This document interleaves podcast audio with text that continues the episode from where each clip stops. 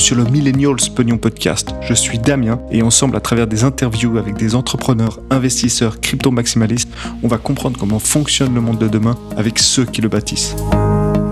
Yo Aujourd'hui, on a la chance d'avoir un returning guest, Jérémy Cohen, ancien de McKinsey et CEO de Simple Wealth et TaxDone. J'ai demandé à Jérémy de revenir pour faire un épisode un peu différent. On va pas parler de son parcours entrepreneurial puisque tu peux l'écouter sur l'épisode 18, mais on est parti plus sur une conversation avec deux grands thèmes. 1. Est-ce qu'il est plus facile de lancer une boîte B2B versus B2C 2. Comment bien choisir et évaluer son business model? Allez, c'est parti je voulais faire quelque chose un peu différent, c'est d'avoir un, modèle plus discussion qu'interview. Comme on a discuté là juste avant de commencer, on voulait partir bah, sur ce que tu as noté sur tes idées du B2B et B2C. Qu'est-ce qui est plus facile ou moins facile? Ouais, oui, j'ai, j'avais fait une petite remarque. Il y a beaucoup de gens qui me demandent, ouais, qu'est-ce que tu penses? Est-ce que c'est mieux de commencer un business B2B, un business B2C Comment tu vois le truc, etc. Et euh, après quelques années de, de réflexion, donc B2B, c'est, c'est tu vends à des autres entreprises, et B2C, c'est tu vends à, des consommateurs, toi, moi, tout le monde en fait. Et par exemple, un, un, un, Nike, par exemple, il va plutôt avoir un modèle B2C où il va essayer de vendre beaucoup de chaussures à beaucoup de gens, et, euh, et un modèle B2B, ça va être des entreprises un petit peu moins connues, tu vois, par exemple Avaloc Oracle. ou Oracle qui font des grosses bases de données ou des ou des gros core banking systems pour des banques, des trucs très spécifiques que finalement peu de gens connaissent, mais euh, et, ils ont quelques centaines de clients dans le monde, mais ils les font payer beaucoup.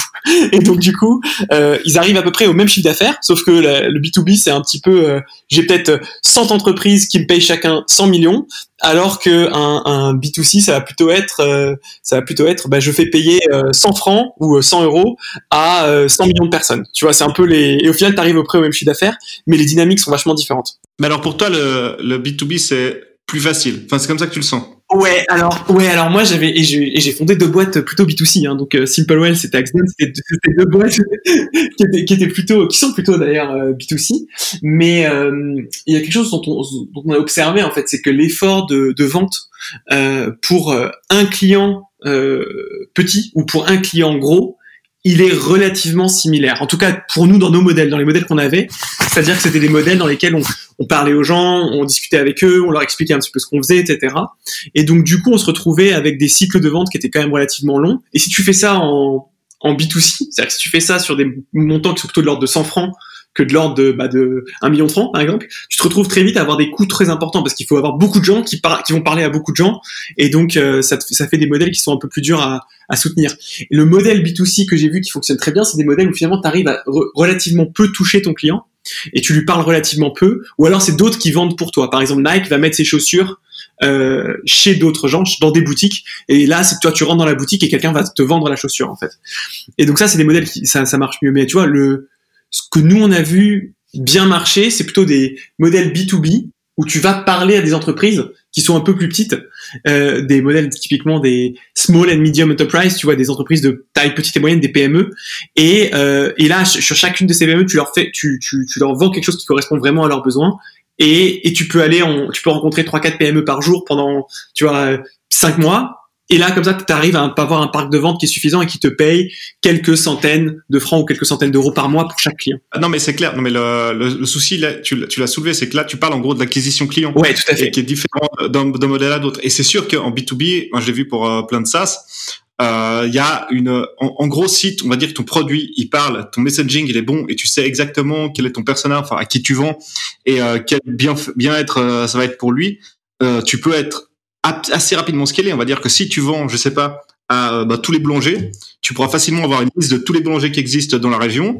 Tu vas tous les voir, tu envoies tous un email, tu les appelles tous. Et si tu as vraiment produit qui répond à leurs problèmes, bah, effectivement, l'acquisition va être euh, un peu un peu plus simple. Quoi. Euh, enfin voilà, c'est l'acquisition qui, qui, est complètement différente entre les deux. Et c'est sûr que B2C, comme ça va être plus euh, de branding, de marketing, et puis en gros, tu vas peut-être aller parler à des gens. Euh, comment tu, enfin, c'est vrai que c'est ouais, c'est compliqué. Comment tu vas net, faire naître le désir dans le B2C, c'est c'est c'est pas la même chose quoi je pense aussi c'est une question de où est-ce que toi tu es. Genre, par exemple, si tu commences et que tu bootstrap, bootstrap, c'est-à-dire que tu mets ton propre capital et que tu, tu commences et que, et que tu pars de zéro, en fait.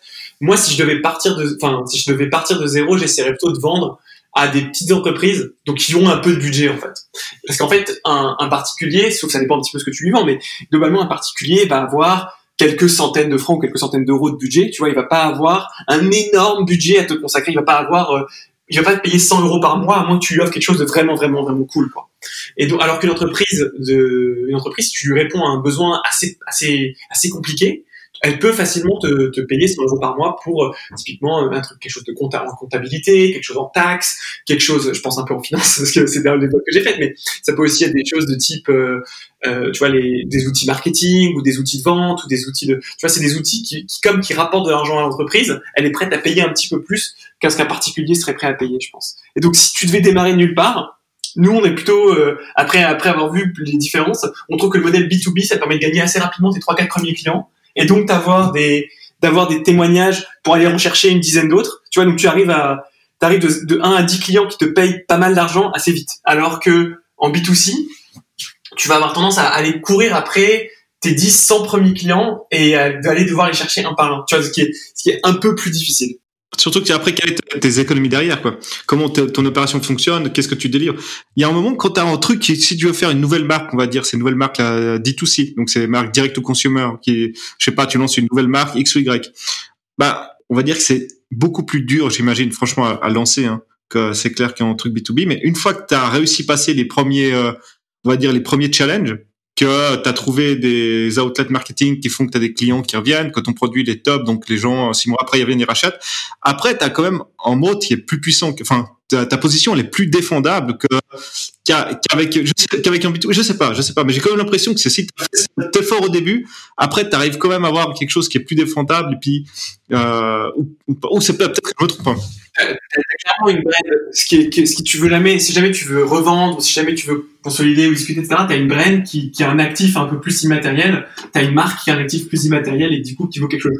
Par contre, tu si, si tu vends des, si tu fais du, D2, du direct to consumer, très souvent, ce qu'on a vu, c'est aussi, hein, après, c'est encore expérience perso, mais c'est-à-dire que tu vois les gens qui disent, OK, j'ai fondé une marque D2C, ils arrivent, ils commencent à dépenser bah, 100, 200 000 euros de francs de pub sur Instagram, tu vois, par exemple. Et en gros, tu arrives et tu, tu, pour établir ta marque, tu dois dépenser énormément d'argent euh, upfront. C'est-à-dire tout début, tu dois dépenser beaucoup d'argent et après, les gens viennent sur ton site et après, ils commencent à acheter. Alors, à moins que tu arrives à trouver des modèles un peu plus alternatifs, etc., sans pub, avec du bouche à oreille, etc. Et ça, c'est là où tu fais vraiment la différence. Mais tu vois, si tu veux euh, de, zéro une marque, en général, tu vas dépenser beaucoup d'argent sur, euh, sur Facebook ou sur Google pour l'acquisition.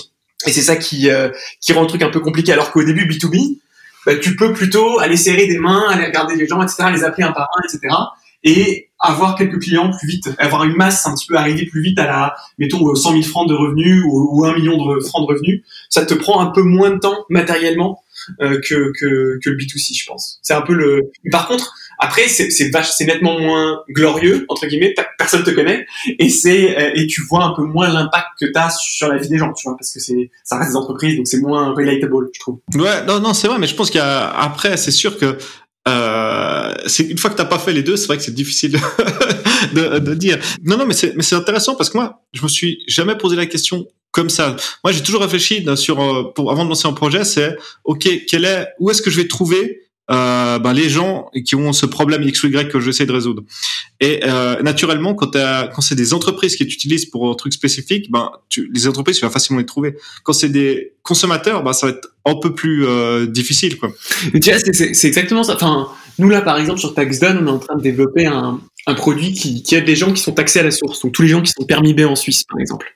Et, euh, et est une boîte B2C, hein, donc on, fait les taxes des gens. Mais c'est juste que, euh, tu vois, il faut, il faut être assez précis sur la façon dont tu veux targeter ces personnes. Alors que si c'était des entreprises, par exemple, TaxZone a aussi une partie où on donne les taxes des gens à des fiduciaires, donc aller appeler les fiduciaires, bah c'est relativement plus simple parce qu'il y, y, a un registre des fiduciaires et tu les appelles toutes les unes après les autres. Et, euh, et donc cette partie-là, est, plus simple à, immédiatement mettre en œuvre. En, en, B2B, tu trouves plus facilement tes premiers prospects pour des premières discussions, ou en B2C en général, tes premiers, prospects, c'est tes potes, ou c'est toi-même, et donc tu vends à, la communauté qui est autour de toi. Mais euh, en B2B, disons que si tu veux euh, sortir du, cercle des 1, 2, 3 premiers clients, euh, c'est plus simple que, que en B2C, du moins, encore une fois, de ce que j'ai vu. Hein, mais c'est donc c'était un peu ma première ma première remarque sur B2B B2C. En gros, si tu veux être célèbre, B2C, c'est super. Si tu veux faire de l'argent un peu plus rapidement, B2B, c'est pas mal non plus, tu vois. C'est un peu le. ah, c'est les deux, mais surtout que souvent quand on va dire quand t'es plus jeune, typiquement euh, si t'as 18 ans, tu vas lancer ta, ton premier projet, euh, bah, naturellement, tu vas aller vers du euh, B2C parce que tu, c'est ce que tu connais, quoi. Complètement, complètement. Donc, euh, mais, mais c'est, mais c'est intéressant. T'as, y a autre chose que tu voulais ajouter là-dessus? Ouais, non, je pense, je pense que c'est vraiment le, la, la, la différence B2B, B2C. En fait, et ça, ça joue aussi sur la, la taille de ton client, en fait, parce que tu peux aussi, tu peux avoir des, des modèles euh, B2C qui sont aussi très, très, très rémunérateurs. Hein. Je pense par exemple à des, des modèles un peu de marque de luxe ou des modèles un petit peu différents, mais où en gros, chaque client, euh, c'est des clients individuels, mais tu leur fais payer très cher et donc, comme tu le payes très cher, bah, c'est des, des, façons d'acquérir. Enfin, c'est un modèle qui fonctionne plus rapidement aussi. C'est-à-dire que si tu vends pour plusieurs milliers de francs et, et ta marge est, est, assez élevée sur chaque euh, sur chaque client, bah au final, euh, t'as beau être B2C, tu, tu, rentres quand même très vite dans tes frais et c'est quelque chose qui marche plutôt bien. Euh, alors que alors qu'en B2B, si t'as une marge qui est, négative ou qui est, très très très faible, bah au final, c'est pas non plus un bon business. Tu vois, c'est aussi une question de taille de ton client, la marge que tu arrives à en extraire. Mais B2B, B2C, voilà, l'essentiel, c'est qu'en général, B2B, t'arrives à extraire plus de marge et à rencontrer ton client plus vite que B2C. C'est un peu ça qu'on a vu. Ouais, non, non, non, c'est clair, c'est clair. Après, encore une fois, si t'as une poule de clients B2C, euh, on va dire que t'es super fan de course à pied, puis tous tes copains, c'est des mecs qui font de la course à pied. Sur Facebook, t'es dans des groupes de coureurs à pied. Ouais. Bah là, si tu balances un truc là-dedans, bah effectivement, sur le premier cercle, il y a, t'as peut-être un, avantage aussi pour aller plus vite, quoi. Complètement. Mais euh, c'est vrai, genre toutes ces prendre le, si t'as déjà une communauté avec un certain intérêt, peut-être que là t'as déjà un avantage. Mais encore après, ça va être difficile parce qu'une fois que t'as épuisé ton premier cercle, comment tu vas pour aller vers le prochain, quoi. Donc il y aura de toute façon pas mal de coûts à engendrer, quoi. Et c'est vrai, c'est vrai que c'est un truc à réfléchir, quoi. Faut trouver le use case qui est, qui est propre à ta communauté, mais qui aussi touche une autre communauté un tout petit peu, et après le développer, et pour ensuite aller de communauté en communauté, en fait, je pense. Ouais, bah, typiquement, j'étais fait cette réflexion, moi, tu vois. Euh, il y a deux ans, je crois, j'ai fait euh, mon premier triathlon. Donc euh, c'était mon premier, mon dernier d'ailleurs. Voilà. ça. Enfin bon.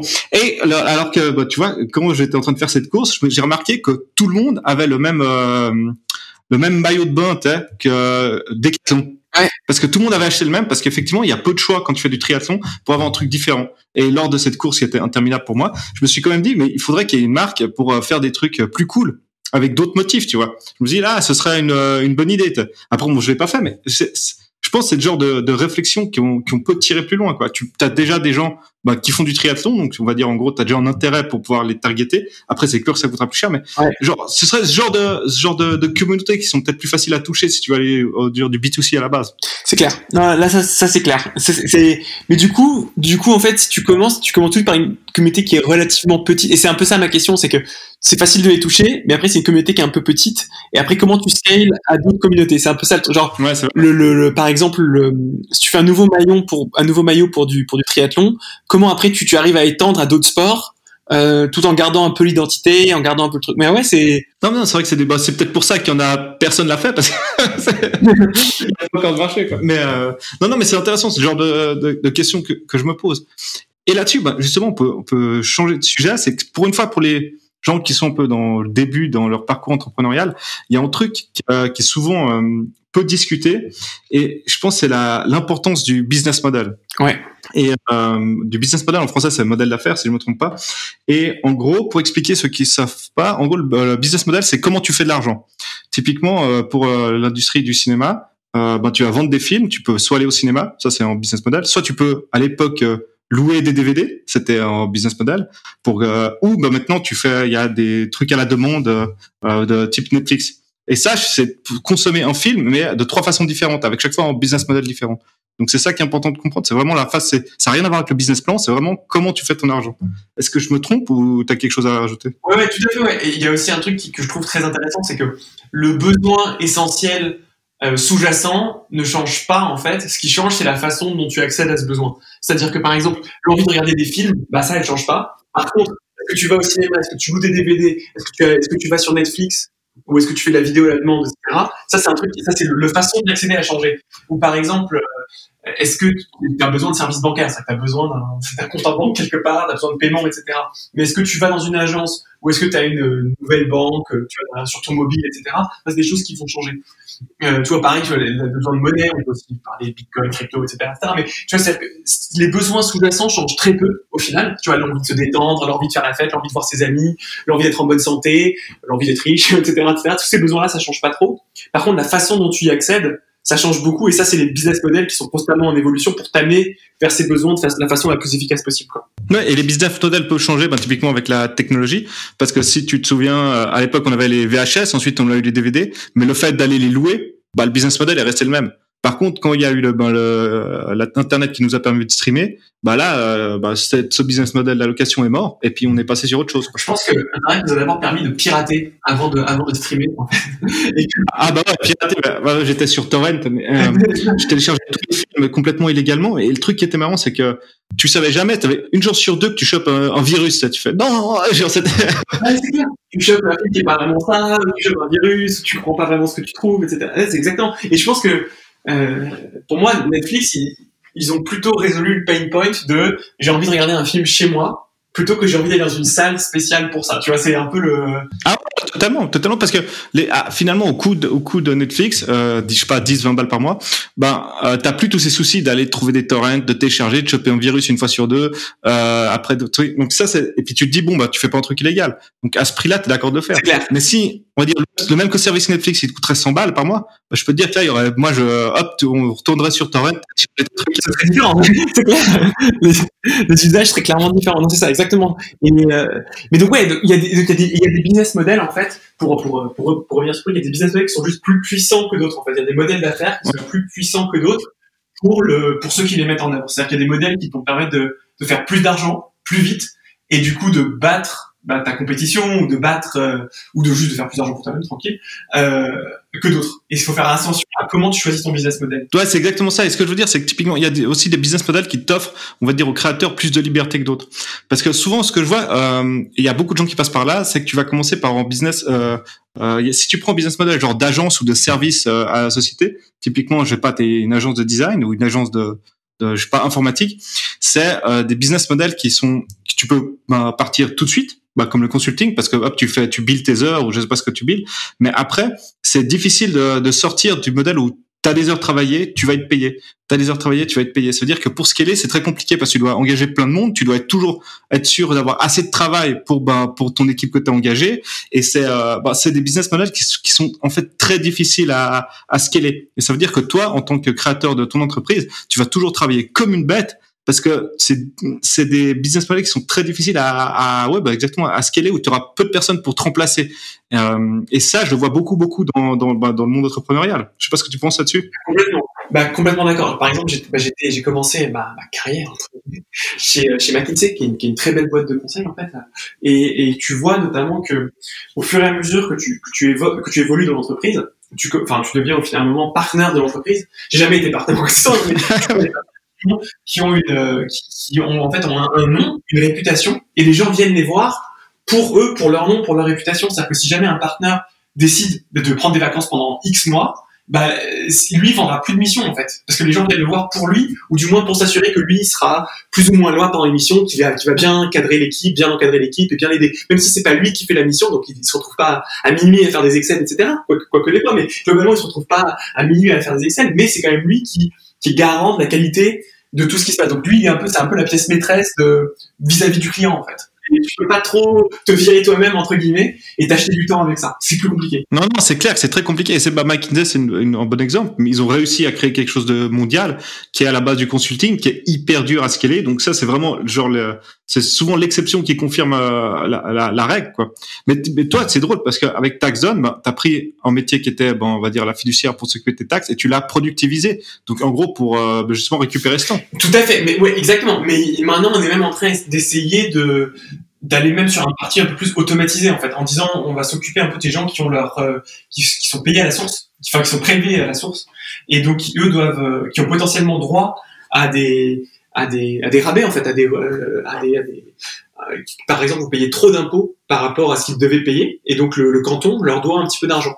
Et donc du coup, l'idée c'est de pouvoir automatiquement faire une faire une demande de, de remboursement de trop perçu. Et là, du coup, tu passes pas par un fiduciaire, tu envoies juste directement un formulaire à ton, à ton autorité fiscale. Et c'est là où on se dit qu'il y a plein de moyens d'automatiser quelque chose et de pas passer dans un service productivisé parce que sinon tu vas tu te retrouves toujours avec des fiduciaires qui doivent pareil vendre leur temps contre vendre leur expertise contre contre de l'argent en fait enfin temps d'expertise contre l'argent ouais. oui avec Taxon on arrive à sortir un peu de ça c'est qu'on a fait la plateforme bien sûr on va vendre des fiduciaires mais l'idée ce serait aussi de d'arriver à automatiser encore plus histoire de de sortir un peu de l'équation temps contre argent c'est pour ça que typiquement tous, tous les modèles qui sont marketplace ou les modèles qui sont SaaS c'est des modèles qui ont des valeurs ben, si tu regardes à la revente complètement incroyable par rapport à leur chiffre d'affaires, euh, par rapport à leur profit. C'est parce que justement, euh, c'est les modèles qui sont parfaits pour que le, bah, les faire tourner sans avoir à travailler dessus. On va dire une fois que pour prendre l'extrême, hein, je pense qu'une fois que Airbnb tourne, on a trouvé assez de de, personnes qui sont d'accord de louer leur appartement.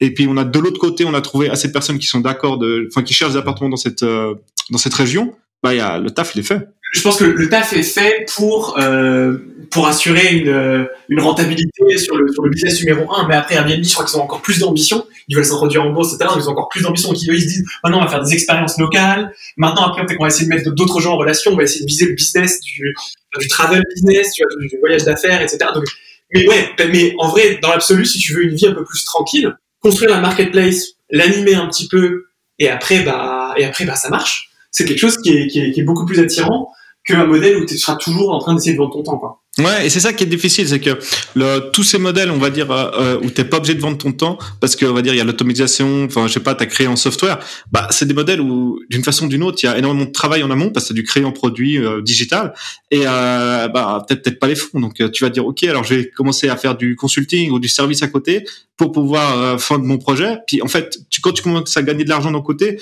tu vas dire ah mais pourquoi je m'embête avec l'autre projet qui finalement rapporte rien? Donc c'est une balance qui est très dure à trouver quoi. Souvent tu tu vas les agences, il y a peu d'agences qui ont réussi à développer un projet en interne et qui ont ensuite euh, réussi à le vendre en SaaS. Alors il y en a beaucoup qui l'ont fait, mais c'est quand même une minorité. Quoi. Ouais, non, c'est clair. et puis aussi, c'est notamment, enfin, tu vois, par exemple, si tu vis en Suisse, tu as quand même un coût de la vie qui est quand même relativement cher. Et donc, tu te dis, bah ouais, faut quand même que j'assure un minimum de, tu vois, faut, faut que tu sois payé. Alors, tu t'installes, je sais pas, à Berlin ou alors en Asie du Sud-Est où tu as quand même des coûts de vie qui sont un petit peu plus faibles. Et donc, du coup, tu peux, euh, tu peux dire, OK, j'ai j'ai tant de trésorerie, ce qui m'achète tant de mois pour développer mon produit, et puis ensuite le, vendre, le marketer, etc. Ce qui ensuite me donne un petit peu plus de, l'idée, c'est un peu la, la, runway, en fait, où tu peux dire, OK, j'ai, j'ai, l'autoroute devant moi de, qui, est de tant de mois, et du coup, je peux me permettre de, de mettre un peu plus, euh, plus derrière. Et donne-moi 15 secondes pour te parler d'un nouveau projet que je viens de lancer avec mon pote Timur, en ingénieur tout droit sorti de l'EPFL et du MIT. Alors écoute bien car ça peut t'intéresser on lance un service de création de MVP No Code. Si tu as écouté l'épisode 12 du podcast, tu dois savoir que Timur est un dieu dans l'utilisation des outils no code. Ça veut dire qu'il peut te créer une application type Tinder ou Uber ou une plateforme genre Airbnb avec des outils que tu peux reprendre en main sans être encodeur. Donc l'offre est la suivante. Si tu veux qu'on te crée un minimum viable product de ton idée afin que tu puisses la tester sur le marché pour voir si en début de traction, envoie-moi un email sur hello@pognonpodcast.com afin qu'on convienne d'un appel pour discuter de ton projet et voir si ça fait sens qu'on travaille ensemble. Notre offre est designée pour les personnes qui travaillent à 100%, qui ont un peu de fonds de côté, mais qui n'ont pas le temps de développer leur propre solution. Ou pour les PME qui veulent tester un projet avant de claquer 80 000 balles avec des développeurs ukrainiens. Donc je répète le call to action, envoie mon email sur hello@podcast.com pour convenir d'un appel. Euh, mais après, c'est des modèles qui sont, c'est des business models qui sont beaucoup plus durs parce que c'est beaucoup plus compétitif. Typiquement, la marketplace, si tu fais un produit où tu as, euh, bah, on va dire, tu dois faire se rencontrer deux types de personnes, bah en fait, c'est deux fois plus dur sur l'acquisition parce que tu dois trouver les gens des deux côtés, quoi. Et en plus, tu dois en avoir assez euh, à tout moment pour que ça fonctionne euh, correctement, quoi. Donc c'est vraiment c'est c'est aussi des trucs qui sont beaucoup plus durs. Mais une fois que tu es at scale et puis qu'on va dire que il y a l'effet réseau qui arrive, c'est-à-dire que tous les gens qui cherchent, je sais pas, ben en appart, enfin qui veulent louer un appartement, ils vont automatiquement sur Airbnb. Ben ensuite c'est c'est bon, t'as gagné parce que plus tu vas grandir, plus ben il y aura d'autres personnes qui vont te connaître, plus il y a des personnes qui vont venir te chercher. Mais avant, comment c'est cet effet bah, C'est la guerre, ça, ça prendre des années. Mais un, truc que j'ai que j'ai vu plusieurs fois et que je trouve que je trouve assez intelligent en fait, c'est tu commences en tant que consultant ou en tant que, freelance en fait pour un pour un projet spécifique, tu vois et tu, tu fais plusieurs de ces projets d'affilée, tu t'aperçois qu'au final, c'est souvent les mêmes besoins, souvent les mêmes demandes, et ensuite tu crées un outil qui aide à répondre à ses besoins et à ses demandes. Tu vois ce que je veux dire? C'est-à-dire que tu deviens, par exemple, le freelance ou l'expert de de cette question, ça peut être, je sais pas, un avocat extrêmement spécialisé dans, dans une question, dans une type de question de loi, ou ça peut être un, un designer spécialisé dans euh, un type d'app, ou je sais pas moi, des écrans d'Apple Watch, ou je sais un truc très très très niche, très très spécial. Tu deviens la personne un petit peu de référence sur ce domaine. Ça peut être aussi euh, le triathlon, tu vois, la, personne qui qui aide les gens à coacher, euh, à coacher les triathlètes et s'apercevoir qu'il y a toujours à peu près les mêmes problèmes. Et ensuite, tu fais, tu vends un produit par rapport à cette expertise. Tu vois ce que je veux dire? Donc tu, commences à, à, vendre temps, versus, enfin, temps contre argent, et après tu t'aperçois qu'il y a, tu peux prendre un peu quelques raccourcis mentaux, et tu t'aperçois que tu peux documenter ces raccourcis mentaux, et tu t'aperçois qu'en fait tu peux créer un produit qui va aider les gens qui te payent à l'heure actuelle. Non, c'est clair, mais c'est bah, un peu tous les tirs de, de cité consultant, on va dire coach. Et ben tu peux, au début tu tu fais du one to one, tu vas vendre ton temps exactement, et après tu vas pouvoir développer une solution euh, on va dire même en livre, ce qui, où tu permets d'expliquer ce que tu fais, puis après tu peux développer, je sais pas, une application qui permet, de, parce que ce sera peut-être plus premium que le livre, et puis, mais il y a plein de façons de monétiser cette connaissance. Mais c'est sûr que, euh, et puis pour pour dissocier son temps de l'argent. Mais ça, c'est des, des fois des trucs qui sont je sais pas pourquoi il y a pas cette personne qui fonce pas quoi. Ils continuent dans leur, ils, ils, ont de la peine à créer, à productiviser, on va dire leurs connaissances, et puis se, et en se disant ouais mais en fait après les gens pourquoi ils continueraient de m'appeler? Parce qu'on va dire si tu gagnes 8000 balles par mois avec ta connaissance, puis tu dis ah bah je vais la vendre pour 20 balles dans un livre, mais pourquoi je ferais ça? En gros, ce qu'il faut comprendre, c'est pas les mêmes personnes qui achètent le livre et les autres qui ont besoin de toi à, côté d'eux, quoi. Donc c'est aussi ça qui est important. c'est exactement ça. Mais, mais c'est très, très intéressant parce que on travaille avec des et beaucoup de fiduciaires nous disent non mais moi j'ai pas envie de faire une consultation gratuite, j'ai pas envie de faire un truc gratuit parce que trop souvent les gens viennent, prennent l'information et ne consomment pas mon service derrière en fait. Et, du coup ils ont pas envie de productiviser trop parce qu'ils ont peur que le price point soit pas soit pas à la hauteur du temps qu'ils vont passer et ils veulent pas travailler gratuitement ce que je comprends complètement. Mais en fait, ce qu'ils comprennent pas, c'est que les gens qui sont en mode euh, bah, enfin, les clients qui sont en mode, bah, moi, j'ai pas envie de payer, par contre, j'ai envie d'avoir un peu d'informations. De toute façon, ils paieraient pas un fiduciaire pour, euh, pour 1000 ou 2000 francs pour qu'il leur fasse une comptabilité complet ou un plan, de taxe complet ou une stratégie de, planification financière, etc. Et donc, du coup, c'est vrai qu'on a des discussions un peu sur elle où le mec dit, mais non, il va juste venir prendre une demi-heure de temps, il achètera jamais. Oui, oui d'accord, de toute façon, il achètera jamais. Donc, autant lui vendre un truc à peut-être 50 ou 100 francs plutôt que d'essayer de lui vendre un truc à 2000 francs qu'il achètera jamais. Tu vois, c'est un peu le. C'est clair. Non mais non mais c'est sûr. Et ça, ça peut être assez difficile à, à, comprendre pour certains. Toi, maintenant, on va dire que si tu devais recommencer de zéro en projet, est-ce qu'il y avait quelque chose que tu as en tête que tu aurais bien aimé faire, ou est-ce que tu as quelque chose dans tes dans tes cartons? Alors, je pense que si je devais repartir d'absolument zéro, j'essaierai de faire un business B2B déjà plutôt qu'un business B2C. Ça c'est la première chose. Et, c'est pas, je suis pas euh, sectaire sur B2B versus B2C, mais j'essaierai de faire un business qui vend, qui qui, qui target plutôt des petites entreprises dans un secteur que je connais à peu près, tu vois, plutôt qu'un un truc qui essaie de viser plein de gens. Où, au final, tu dilues un peu ton identité de marque. Et je pense que du coup, si tu vois, il y a quelques quelques trucs que j'ai remarqué, c'est c'est toujours une galère et c'est toujours compliqué et ça devrait pas l'être. Tu vois, par exemple, la, la, comptabilité, tu vois, mais la comptabilité pas pas l'état juste faire la compta en fait. Euh, je trouve que c'est toujours une galère pour beaucoup d'entreprises, euh, pour, pour les miennes y compris, tu vois. Et je trouve au final, il y a, il y a souvent l'un des fondateurs qui va se retrouver à passer euh, une bonne partie de ses dimanches après-midi ou une partie d'un bonne partie de dimanche après-midi à faire des factures alors que ça devrait pas enfin ça devrait être quand même beaucoup plus simple que ça quoi et notamment c'est beaucoup plus simple dans d'autres pays et, euh, et je pense qu'en Suisse ça c'est un truc sur lequel ça, ça vaudrait le coup de s'y pencher un peu de regarder un peu plus dans les détail ce qu'il est possible de faire. Ouais. C'est un, un, premier un, premier, un premier truc là-dedans. Je pense que c'est un marché sur lequel il y a, il y a beaucoup d'inefficience en fait où le, le fiduciaire a beaucoup de responsabilités. Et au final, les fiduciaires, du moins ceux que j'ai rencontrés, sont pas si digitalisés que ça. Et quand ils sont digitalisés, ils sont en mode ah mais non on s'occupe de rien on touche à rien. Et donc comme on touche à rien bah, en fait t'as pas vraiment le conseil qui va avec tu vois c'est donc c'est un peu le je pense c'est un marché sur lequel il y a pas mal de trucs à faire euh, bah, le marché des fiduciaires pour pour petites entreprises. Euh, parce que les entreprises au final s'y retrouvent pas tant que ça. Les fiduciaires ont l'impression de passer beaucoup de temps sans être vraiment payés. Et au, et au final personne n'a vraiment la transparence. Et t'as la transparence une fois par an quand tu quand tu fais tes comptes euh, à la fin de l'année en fait. Et c'est c'est un peu ouais, non, mais c'est vrai. et en plus, c'est vrai que je, suis en train de me dire, la, fiduciaire, c'est quelque chose, une fois que tu en as un, on va dire qu'il y a, à moins qu'il que le mec soit un sombre connard et que tu le détestes, tu vas pas changer quoi. C'est tellement lourd, tu vois. Tu vas pas, tu vas pas changer toutes les années de fiduciaire quoi. Donc c'est vrai que le fait que les clients soient assez captifs, on va dire d'une façon ou d'une autre, ça aide pas à, à te renouveler toi-même quoi. C'est bien. Euh, et, et, et, surtout, enfin, je, je veux pas, je veux pas donner de nom quoi que ce soit, mais nous on a vu beaucoup de fiduciaires en fait nous dire ah je suis extrêmement je suis extrêmement occupé extrêmement occupé extrêmement occupé à essayer de d'acquérir de, nouveaux clients donc je fais beaucoup de meetings un peu gratuits mm. où je prends une avec quelqu'un et j'explique un peu ce que je peux faire etc et donc du coup il va il va passer une bonne partie de ses journées à essayer de à essayer de faire ça et du coup il va passer relativement peu de temps à, à faire du temps où il peut biller ses clients existants et surtout il, les clients existants peuvent avoir des requêtes et en fait il prend pas vraiment le temps de les, de les écouter parce qu'il est trop occupé à à acquérir de nouveaux clients. Tu vois ce que je veux dire? Ouais, ouais, ouais. Et donc, euh, enfin nous, on, avait, on avait eu le cas d'un fiduciaire qui était tout le temps en rendez-vous client pour essayer de, pour essayer d'acquérir de nouveaux business. Même pas pour, même pas, c'était même pas du temps qu'il chargeait, c'est du temps où il essayait d'acquérir de nouveaux clients. Et du coup, il négligeait son propre business alors qu'il aurait pu upseller ses clients existants, c'est-à-dire vendre plus à ses clients existants. Tu vois, leur dire écoutez, euh, j'ai ça, ça, ça, ça, ça, ça, euh, là et là, je peux vous aider là-dessus. Enfin, tu vois. Et, et, finalement, il négligeait un peu ses clients existants il allait, il allait courir après de nouveaux clients. Et une fois qu'il avait le nouveau client, bah, il le négligeait un petit peu. Tu vois, donc il était dans une, dans une course perpétuelle pour essayer de remplir un, un tonneau qui se vide un peu. Tu vois ce que je veux dire? Non, bien sûr, bien sûr.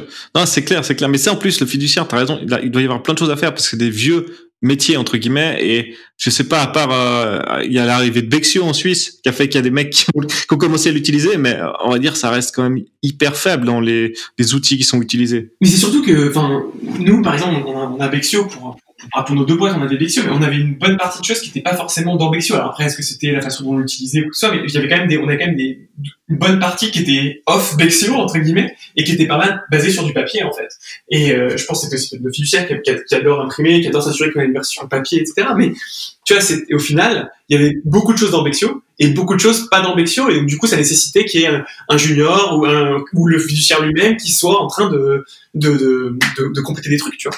Et c'est du temps de travail un peu, un peu, un peu, bah, c'est pas le plus intéressant ni pour le fiduciaire, ni pour, ni pour nous, parce qu'on voit pas vraiment la valeur ajoutée. Pour nous, c'est bah ouais, occupe-toi-en, voilà.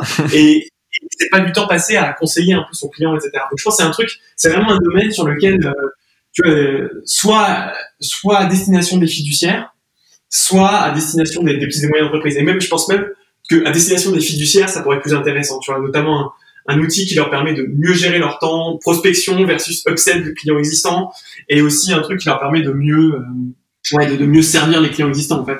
Et pas seulement digitaliser tu vois mais juste un... ouais, en espèce, d'outil genre en, CRM quoi. Euh, euh, comment ça s'appelle de relations clients qui sont... ouais, exactement. Un truc presque plus un, exactement un CRM dédié à, des à des à des fiduciaires. Mais encore une fois je pense que si tu repars de 0 0 0 c'est-à-dire que si tu pars de zéro t'as plus rien moi, je commencerais par un business un peu de, de freelance et d'agence. C'est-à-dire que si j'avais zéro, zéro euro, mmh. zéro franc, rien, je prendrais une feuille blanche et je me dirais, OK, qu'est-ce que je suis bon à faire, tu vois? Qu'est-ce que je suis mauvais à faire, le mettre. Et, et, et j'essaierais de dire, voilà, je suis bon à, mettons, bah, moi de mon côté, je sais que je suis plutôt bon à faire des Excel, et je suis plutôt bon, euh, je suis plutôt bon à parler français, je suis plutôt bon, etc., etc. Et à quoi je suis mauvais? Bah, je suis pas très bon à parler allemand. Je parle pas super bien allemand. J'habite Zurich, mais je parle pas hyper bien un peu, mais pas très très bien, tu vois. Je suis pas ultra bon à, tu vois, je suis pas ultra bon euh, à faire des beaux discours euh, qui, qui donnent la larme à l'œil aux gens, etc., etc. Tu vois, je, faut que je fasse attention à ce à quoi je suis bon, ce à quoi je suis pas bon, et essayer le plus possible de vendre un service qui, qui se s'agrège autour de ce à quoi je suis bon. Et, et, de vendre ce service en, je pense, en, en mode agence freelance, et de, et de, et du coup d'essayer de targeter une cinquantaine de personnes qui pourraient avoir besoin de ce service et, euh, et ensuite de, bah, de, les appeler quasiment un par un quoi. Et ensuite de leur vendre, d'essayer de leur vendre ce service et de voir un petit peu leur réaction. Ah, je pense que non, mais alors si, as, si tu pars de zéro, le, ça c'est le meilleur moyen. C'est tout de suite tu vends ton temps, enfin ton expertise que pour euh, pour de l'argent, puis après hop ça, ça te permet de repartir. Après c'est dur de changer de, de modèle au milieu quoi. Ça j'ai remarqué qu'une fois que les gens ils avaient ils fonctionnaient d'une certaine façon, c'était difficile de de switcher pour euh, arriver sur pour créer un software ou créer quelque chose d'autre quoi.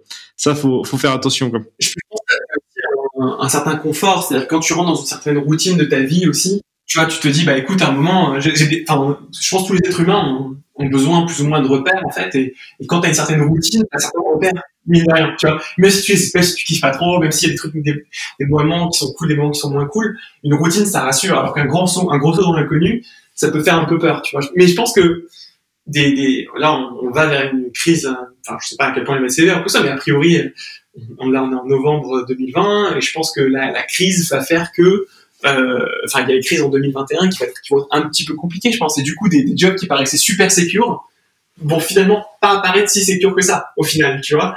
Et du coup ça va permettre à enfin ça va permettre ça, va peut-être faire prendre conscience à pas mal de gens que le job qui a l'air très sûr euh, très 9 to 5 avec plein de repères etc ça va peut-être ça peut-être le coup de le regarder de d'une façon en fait. Non, c'est sûr, mais ça c'est quelque chose que les, je sais pas si les gens se rendent compte, c'est que, bah typiquement là, en milieu que tu connais, genre qu'est la banque, il y a, bah on, parle, on parle en Suisse, mettons de la fusion UBS Crédit Suisse. Moi, je pense que c'est des choses qui d'ici 10 ans vont arriver parce que effectivement ça fait ça fait pas mal de sens. Bah ça veut dire combien de jobs vont être perdus? Et ces mecs qui ont mettons des salaires, on va dire qui sont bien payés à 10 000 balles par mois, et qui vont peut-être se retrouver du jour au lendemain dans un métier qui n'existe plus ou qui est très difficile à trouver quoi. On va dire tous les relationship managers ou toutes les personnes là-dedans. Donc c'est clair que c'est des questions qu'il faut se poser maintenant dans la branche dans laquelle tu es. Est-ce que dans 10 15 ans ton boulot il sera toujours là et même s'il sera sûrement différent? Et qu'est-ce que je peux faire pour peut-être euh, apprendre plus de skills ou autre chose pour euh, si le jour arrive que je puisse me retourner? Ouais, c'est et tu as aussi la question de qu'est-ce qui euh, qu'est-ce qui a un problème pour les gens autour de moi?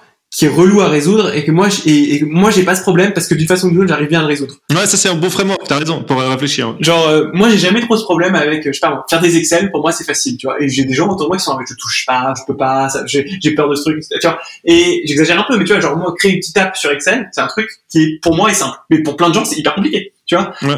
développeur, pour lui développer, c'est très simple. Par contre, aller parler à des gens, aller expliquer le truc, etc. Pour lui, c'est un truc qui le saoule et qu'il n'a pas envie de faire. Tu vois. Mm. Et pareil pour d'autres gens, et expliquer des gens, les emmener, les motiver, etc. C'est un truc qu'ils savent très bien faire. Par contre, euh, aller programmer et tout, c'est un truc qu'ils n'ont pas du tout envie de faire. Et donc, essayer de trouver où sont les, où sont ses forces et ensuite essayer de dire, OK, il y a peut-être un truc à faire à mon échelle autour de mes forces. Et après, derrière, il y a des, il y a des, business models où, et après, trouver le bon business model derrière, c'est-à-dire s'assurer que, au début, peut-être qu'on vend son temps contre de l'argent, mais ensuite, on vend vers un, on va vers un produit et qu'en plus, après, on essaye d'upseller, euh, ce client sur des produits de plus en plus premium, en fait. C'est-à-dire qu'au début, tu commences par peut-être, je sais pas, mettons, une formation Excel, c'est un exemple tu vois, tu peux sur une formation Excel, après tu peux faire du coaching, après tu peux dire, ok, en plus du coaching, il y a un truc encore plus avec des groupes derrière, des réflexions, et là, là, pour le coup, tu rentres dans une logique euh, d'accompagnement de plus en plus par la main, quoi. Tu es payé à chaque étape de, de l'évolution de ton client. Non, non, c'est sûr, c'est, non, mais c'est sûr. Hein. Il, y a, il, y a, plein de choses, mais même dans le service, il y a plein de choses à faire. Comme tu dis, de productiviser ton, ta connaissance, euh, ben, dans des cours, dans des livres, je, je sais pas quoi. Puis après, il y a aussi beaucoup de communautés. Si typiquement Excel, tu es super fan d'Excel, je suis sûr que tu, sur la Terre, tu trouves bien 100 mecs ultra fans d'Excel aussi, que tu peux faire payer 19 balles par mois pour être dans une communauté privée de, de fou d'Excel quoi. Et je suis sûr que ces mecs seraient très contents de parler avec d'autres fans d'Excel quoi. Parce qu'ils sont seuls donc en trouver d'autres mais mais ou de, des, outils des modules des plugins etc tu vois par exemple bah, beaucoup d'outils pour développeurs ont commencé comme ça en fait. C'est les mecs sont fans d'une certaine technologie ils se réunissent autour quelqu'un crée un, un nouveau un nouvel outil autour de cette technologie et boum le truc décolle en fait. Enfin c'est parce que les gens naturels, enfin les développeurs notamment, c'est très visible parce qu'ils ont l'habitude, d'être en ligne, l'habitude de s'agréger en ligne et l'habitude de s'échanger des trucs en ligne. Du coup, c'est des trucs qui sont très très visibles de l'extérieur. Mais en offline, enfin tu vois, dans, le monde réel, il y a aussi ça de tout temps en fait, des clubs, des communautés, etc. Et quelqu'un crée un petit truc pour ce club et en fait c'est super utile. C'était pas Phil Knight, je crois, qui avait commencé avec un gaufrier à créer des, des chaussures euh, pour euh, le créateur de Nike qui avait commencé avec un, avec un moule à gaufres, je crois, pour faire des chaussures. Mais c'est pas lui qui faisait les gaufres, c'était son entraîneur ou je sais plus qui. Enfin, et puis c'est exactement ça, c'était un moule à gaufres pour faire les semelles. Ouais, exactement. Et, et, au, et, au, fur et à mesure, autour de lui, ça a commencé à le vendre et, après, ça a commencé à, ça a commencé à se développer, etc. Je pense c'est ça, hein, c'est, c'est, vraiment pas internet quoi. C'était c'était vraiment à l'ancienne mais super écoute, Jérémy est-ce qu'il y a autre chose que tu veux euh, rajouter? Non bah écoute il y a ouais il y a juste j'ai juste un mot sur les j'ai juste un mot sur les business models en fait. Il y a c'était Oussama Hamar qui est un des fondateurs de, de, The Family. C'est une boîte à Paris qui, qui fait du, du venture capital enfin et il, il, il, les entrepreneurs etc et il avait dit, il y a plusieurs business models. Il y a un business model, c'est un business model de méditerranéen. C'est-à-dire que tu achètes un et tu vends trois le, business model simple. T'achètes un, tu vends trois, et tu fais de la marge au milieu. voilà. Il y a un autre business model qui est le business model de tu amènes des clients à quelqu'un et il te paye une rétrocommission derrière. Tu vois, c'est globalement, euh, j'ai 1000 clients devant toi, le client t'a payé 1000, bah toi tu vas me payer, euh, tu vas payer 50 ou 100 parce que je t'ai fait l'introduction. Et il dit, et il y a le business model des mecs qui débutent ou des, je crois il y a ça le business model du français qui disait ouais alors nous on va faire un truc avec une subvention payée par la troisième personne derrière qui ensuite va potentiellement bénéficier du produit. Enfin, les business models et qui au final euh, ils sont super fragiles parce que dès qu'il y a un des acteurs dans cette chaîne qui, bah, pour une raison je veux juste plus payer c'est des business models qui, qui, qui marchent plus trop quoi. Et donc il y a moi j'encourage je, les, les gens autour de moi à se sur des business models les plus simples possibles où en gros euh, tu vends un truc et tu sais qu'en gros, toi, ça t'a coûté, mais ton temps, mettons 5 à produire, tu vends 20 ou tu vends 30. Et souvent, d'ailleurs, on vend pas assez cher parce qu'on n'est pas assez sûr de soi, etc. Et j'encourage, ouais, à essayer d'être le plus, le plus simple possible dans la façon dont tu laisses ton business. Même parce qu'en fait, la vie que tu deviens de plus en plus compliqué au fur et à mesure. Ah, c'est clair. Non, mais c'est clair, c'est drôle parce que, et c'est marrant ce que tu dis parce que je parlais avec euh, un pote qui est lui, euh, euh, il est à moitié chinois, donc il fait beaucoup d'import-export avec la Chine et tout. Donc, bien sûr, ça aide. Et puis, il m'a dit, mais tu sais, moi, je suis en, moi, je suis en businessman de Cro-Magnon. Il me dit, j'achète les trucs 10, je en vends 20. Voilà, c'est tout ce que je sais faire. Mais, euh, mais voilà, mais c'est très bien, puis ça marche très bien pour lui. Donc, euh, donc voilà, des fois, faut pas réinventer la lune, quoi. C'est clair, c'est exactement ça. Et on, a souvent tendance, c'est intellectuellement plus satisfaisant de réinventer la lune en fait que de que de juste dépliquer avec avec une certaine rigueur un business model simple. Et c'est et c'est pas évident. Enfin, tu vois, c'est c'est toujours une tentation de se dire ah ouais, mais peut-être que si je fais comme ça, etc. Alors qu'en fait, appliquer avec rigueur un truc simple, c'est ça apporte souvent plus sur le long terme. C'est un peu aussi un peu ce que j'ai vu. Non, c'est clair, c'est clair. Ah oui, un truc que je pense, Jérémy, est-ce que tu avais aussi euh, pour faire un peu ta promotion pour TaxZone, t'as euh, en coupon de réduction pour les, euh, les auditeurs? Yes, tout à fait. Ouais. Alors les auditeurs, ils ont, ils ont 10% de réduction avec le coupon MPP. MPP, d'accord. Et euh, ça marche pour pour les gens qui sont taxés à la source ou qui, qui veulent faire leur déclaration tout simplement. Euh, et, euh, et, nous, euh, bah, s'ils sont taxés à la source, on a automatisé le processus de, de demande de remboursement. Et s'ils ils sont, ils veulent faire leur déclaration, en gros, ils remplissent, ils répondent à quelques questions en ligne et on, et on les met en face d'un fiduciaire avec l'information qui est déjà préparée.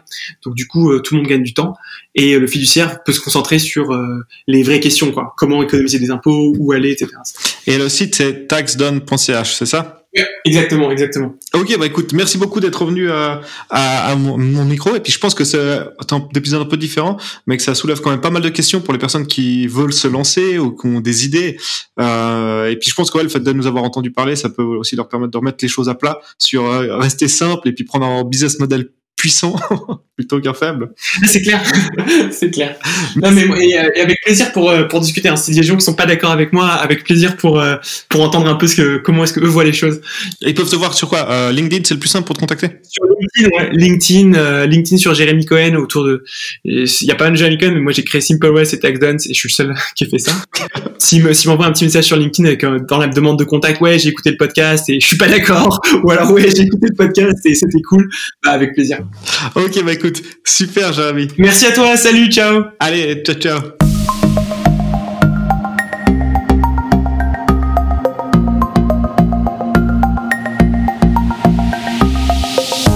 Bim Voilà, l'épisode est fini. J'espère que t'as apprécié. Maintenant, si t'es du genre à ne pas vouloir perdre de temps en tombant sur un mauvais bouquin, j'ai un truc pour toi on a compilé tous les livres recommandés par nos invités entrepreneurs afin que tu puisses y faire ton choix facilement et rapidement. C'est très simple, va sur pognonpodcast.com et mets ton email dans la grande case orange où il est noté Reçois la liste des livres de nos invités. Franchement, tu peux pas te tromper et ça prend 5 secondes. Je le répète, va sur pognonpodcast.com pour recevoir la liste. Ciao ce podcast est uniquement à titre informatif et aucun des propos ici mentionnés ne doivent être considérés comme conseils ou recommandations d'investissement. Les informations présentées ne sont pas infaillibles, elles peuvent contenir des erreurs et nous n'offrons aucune garantie.